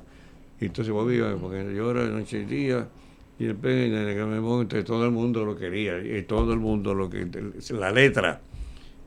Por la mañana me dice, pues puse la música. Me acosté como a las 2 de la mañana. ¿Qué te parece? Y me cantó a mí, a Tommy Muñiz, que estábamos allí. Hombre, eso está bueno. Y la guardó. Como a los dos o tres días, dice, ese es el chiste que tú haces el caballo pelotero. Vamos a ponerle música también. Ah, pues vamos a ponerle música. La letra primero. Entonces este era el caballo, etcétera, etcétera. Si yo corriera, estuviera en el hipódromo y, la- y al otro día sacó la música. Se queda pensando, ¿y a quién le doy yo? Yo no voy a grabar esto, decía Bobby. No, porque no, no era su No, estilo. No era su No. estilo. Déjame ver. Entonces Tommy le dice, ¿pero qué tú crees de Cortijo? Hombre, mira, ¿verdad? Cortijo se lo decía, chacho. Lo grabó Cortijo, los dos números. Pegaron que todavía el gran como le piden esas dos canciones cada vez que hay show en vivo. Claro que sí. Sí. Porque fue un clásico esas dos. Sí. Y un chiste viejo con la música que le pusieron. Resultó eso. O sea que no, no, no suena tan descabellado pensar que Luis Antonio Rivera, o como todo el mundo lo conoce en Puerto Rico, Yo-Yo Boy, es parte de ese imaginario cultural. Musical. De- es que la música a mí me encanta también. La música, ese es mi pasatiempo, es escuchar música. Y es que es más grande que eso, Yo-Yo. Estamos hablando de 60 años en WIPR. Ujú. Y entonces usted empezó en la radio. 60 en IPR, eh, en televisión, Exacto. sin contar los 5 o 7 años de radio. Exacto. Más entonces, yo llevo en el ambiente 70, y yo, yo tengo 88 años y empecé a los 17, 18, casi 70, 80 Bueno, años. eres la historia de la televisión. Sí, yo he vivido todos esos, esos cambios. Eres la historia. Exacto. El último. Sí, El sí, último que queda vivo y que para bien Oye, sea. Sí. Y 88, y no parece de más de 18, déjeme decirle. Pues me subí considera- carrera, que me... Mira, aquí subí tres pisos cuando llegué a Ah, senté en el sofá nuevo. enseguida. No, no, no, nuevo. Lo mejor de los tres pisos son bajarlo. Ah, no, eso es lo mejor, sí. Y que me diera un pon. Yo, yo, en, en, en los 90, Wario, esa parte, de- esa parte a ti te llamó la atención, so te suelto con ella. Yo, yo escribí un libro en los 90. No, pues no, no fue un libro, fueron una, una, una condensación de chistes y cuestiones Por eso, históricas. por eso sigue siendo un libro, yo, yo. Sí, pero no era que estoy empezando a hacer otro. Me dicen, ¿por qué tú haces un, libro de tu historia? Yo, Tus "¿A memorias, claro quién que le sí. interesa? Sí, Le dije yo. a mí, ¿A a mí? mí, a mí. Ah, ya se vendieron tres. Exacto, Sí. obligado. Pero fíjate, ese fue del programa del compañero El Tapón, cuando estábamos en Guapa, que hicimos ese, hicimos dos discos, dos LP, dos LP, porque se llama La Parodia, y entonces se vendían como pan caliente. Pero me llamó la atención de. La gente lo cogía. Me llamó la, Claro, como pan caliente. que me llamó la atención que que lo que se generó de la venta de ese, de ese libro, Ah, sí. lo donaste. Sí, todo, todo. ¿A dónde lo donaste? Eh, no sé si era Asociación de, de Tuberculosis de Niños, algo así, no me acuerdo. Yo sé que era, no, no. El SIDA, era, era para los pacientes del SIDA. Exacto. No, no, no, no era de SIDA todavía. El VIH. No, no, no, era, pues sí, sí, al principio de la campaña precisamente, sí, que me dijeron, mira, hay esto, ah, pues vamos a cooperar aquí, y hicimos y... Son ¿Cuánto no fue? Nunca me dijeron. Es del 90, o sea que del 90 para acá Sí. estamos cerquita de 30 años de haber, de haber- haber sido publicado ese, ese texto. Y ese, y ese libro se vendía en los, los- cuando se sacaba la edición selecto, lo compraba todo y los vendía enseguida. Y así pues, sí, pues se fueron vendiendo, no sé cuántos se vendieron en total, ni, ni, ni- el libro de cocina que se hizo después tampoco. Todos Sí. también se donaban. O sea, la, la, la Sí, ganancia de... sí, sí, sí. sí. ¿Y, y qué te llevó a, a, a donar? Porque ese- esto, lo poco que sea, o si lo mucho que sea, o lo, lo mediano que sea, pues, se, se puede utilizar para algo, ¿te fijas? Y no estamos trabajando en vano. Claro. Por eso cuando yo eso me, me inspiró, porque yo leí que los programas de Jory Carson, de todos estos programas por la noche, Sí. a los invitados le pagan 200 pesos. Cuando estaba Jory Carson ya le pagan más, 500. Ujú, sí. Y tú dices, pero este, a Selma Hayek, que llega a esa primera figura, 500 pesos, le hacen el cheque. Entonces ellos siempre hay tres invitados. Ellos, cuando termina el programa, le dan el cheque y ellos lo endosan. Y ya son 1.500 diarios que dan a la institución, a la Cruz Roja, a la parálisis, o lo que sea, ¿te fijas? Y entonces, pues, van a la entrevista, porque te llaman a una entrevista. Te dicen, muchas gracias, digo, no, vamos a donar algo, te fijas, mi, mi participación, dale algo a alguien, te fijas, Claro, no, no me pagues sí. a mí. Ah, porque hay presupuesto. Entonces, si tú vas a, a un programa de entrevista, gana el que te entrevista, gana la emisora con los comerciales. Y yo le digo, ven acá, este, ¿hay anuncios? Sí. Pero si ese día no hay anuncios, sí, hay anuncios. ¿Y tú vas a cobrar? Sí. Y el, y el director, sí. ¿Y por qué yo tengo que ir gratis?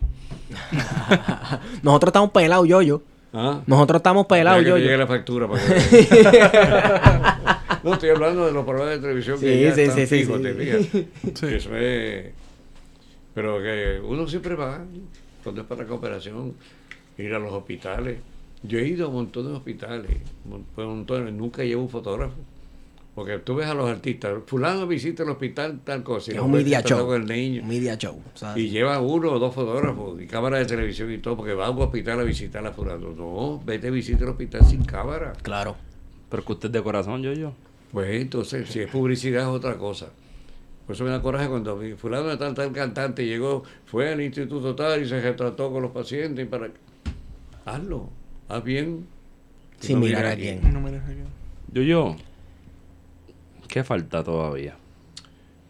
Bueno, déjame ver, estoy indeciso todavía. ¿Lo ah? Sí, no sé si Celestium, Eret o Buxela.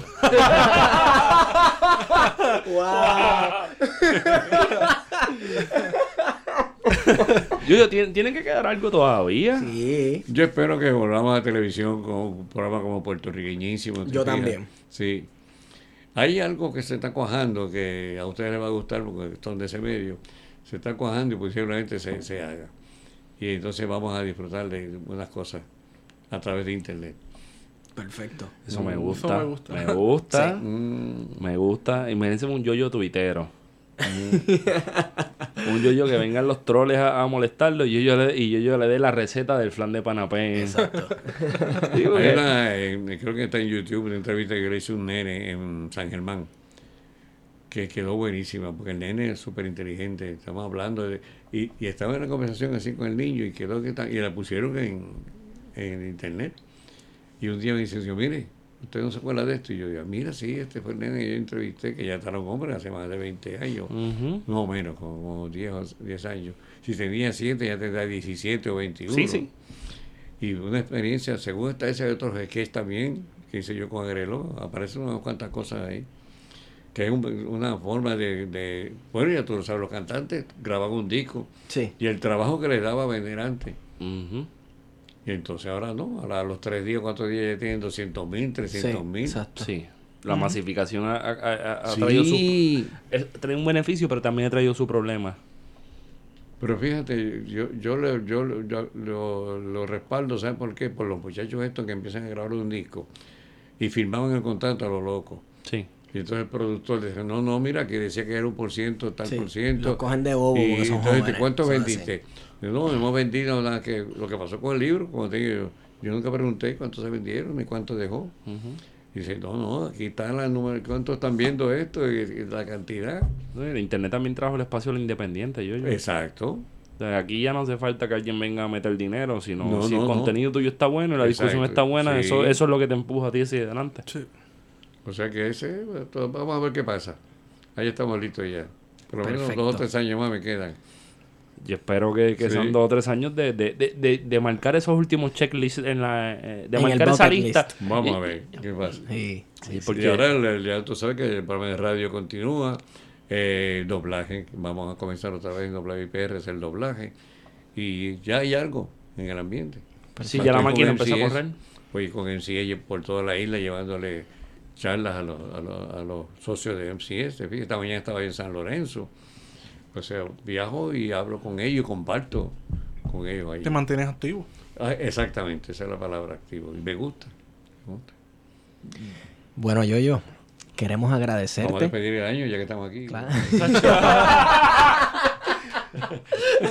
Qué difícil es tratar de llevar un momento serio con Yoyo. Se dio cuenta de que íbamos la, serio sí, la y te la despedida solemne, el agradecido. No, no, no, de verdad, gracias, gracias por No, estos momentos que nos han dado. Este ha sido un placer y un honor tenerlo aquí con No, nosotros en plan de contingencia. Cuando Héctor me habló en la tienda, te fijas. Pero que cuando tú digas, ¿verdad? Ujú. Tú me llamas, este es mi teléfono y estamos a la orden ahí. Así que gracias a ustedes los que nos están escuchando en este momento. Y recuerden que hay que respaldar al talento puertorriqueño. Hay que decirle adelante todas estas vicisitudes que pasan, todos estos problemas. Nosotros somos una patria pequeña, pero que somos, como este decía, Puerto Rico se levanta. Puerto Rico nunca estaba acostado. Nunca. Nosotros siempre estamos activos de una forma u otra. Como dice la canción, preciosa, te llaman los, como decía Los bruto, los barcos que cantan. los barcos. Yo sabía que venía con ese Ah. gancho. Entonces era un personaje que hacía Orlando Rodríguez, que era el cantante bruto. En etiqueta, bien, un Pavarotti. Ajá, pero lo que- la Sí, le dieron a Quisqueya cuarta y media libertad. ¿Cómo es? Cuarta y media, no, Duarte y media. Cantemos unidos un himno al almanaque. Bruto, alma mater. Pero, eh, eh, eh, es gracioso, pero pero pero tiene, tiene su... su me, me llama la atención porque sigue siendo algo el- eh, eh, mongo, pero es mongo, pero bien gracioso. sí. Es mongo Eso, mira, para mí los chistes mongos, los chistes son los que me gustan a mí. Son los buenos, esos son los Son los mejores. Sí. Sí, porque el chiste colorado lo hace cualquiera, pero un chiste mongo que te haga reír. Exacto. Ahí está el detalle. Sí, sí. Yo te digo sinceramente, y hay tantos one-liners de eso que son buenísimos. Sí, sí, sí, sí, sí. Pero como te digo, hay que prepararse, buscar más o menos lo que, de- lo que son para hacerlo. Y los hay, y se puede. Yo, yo, gracias. Y A yo- la orden siempre y, éxito. Quiero decir gracias, Gracias. quiero decir un gracias como que bien grande que no me re- no me corresponde porque no es una yo no puedo representar a un montón de generaciones, pero gracias por todo lo que hizo y todo lo que ha hecho. Y lo Claro que, sí. Y lo que falta. Y lo que, y lo que falta. Lo que falta. yo, yo espero, yo espero que, que, que dé un palito reciente, o sea, que nosotros Vamos podamos disfrutarlo y si lo podemos traer y hablar de eso, pues lo traemos de nuevo. Cuando tú estamos aquí. Y, y esta nota pues la llevo en el corazón. Esta es la nota 35. Wario, ¿dónde te consiguen a ti? ¿Me consigues en Guaro Candanga? Estigón por Twitter, amén. Esteban, a mí me pueden, me pueden seguir en Twitter, arroba PHETO. Yo, yo, ¿dónde no te consiguen a ti? Bueno, en casa sí me consiguen. a mi edad ya. ya, pero déjame decirte que yo siempre he sido casero. Me gusta, tener- me gusta escuchar música, me gusta, como te dije, eh, las computadoras. De hecho, se me dañó. Pero no Este, tienes Facebook, no tienes Twitter. No, no tengo ni Facebook, ni tengo, Pero tiene programa de radio. tengo programa de radio. ¿Y dónde te pueden escuchar, yo, yo? WIPR, sí, WIPRPR.com. ¿Y la emisora cuál es? WIPR, Canal 6, no, es radio, ¿en radio? 940. 940 AM, AM, eso es así. AM, a las 4 de la tarde. Sí, allí los programas que se siguen presentando en otras emisoras y ahí encuentran material Corran las redes, corran YouTube y métanle a Yo-Yo Boing y hagan un Seguro. search y pueden hacer un y search digo, de pronto habrá 50. sorpresa y a través le dejo saber. Excelente. Eh, Y sería bueno que nos dijera para entonces nosotros masificar Seguro, eso en la sí, medida sí. que nos sea posible. porque de Cómo no, verdad, cómo no, sí, sí. Y más ustedes que están al día en la técnica. este, la 35 35. Bueno, se cuidan, hemos ido con ustedes. Plan de contingencia. y las leyendas nunca mueren. Exacto.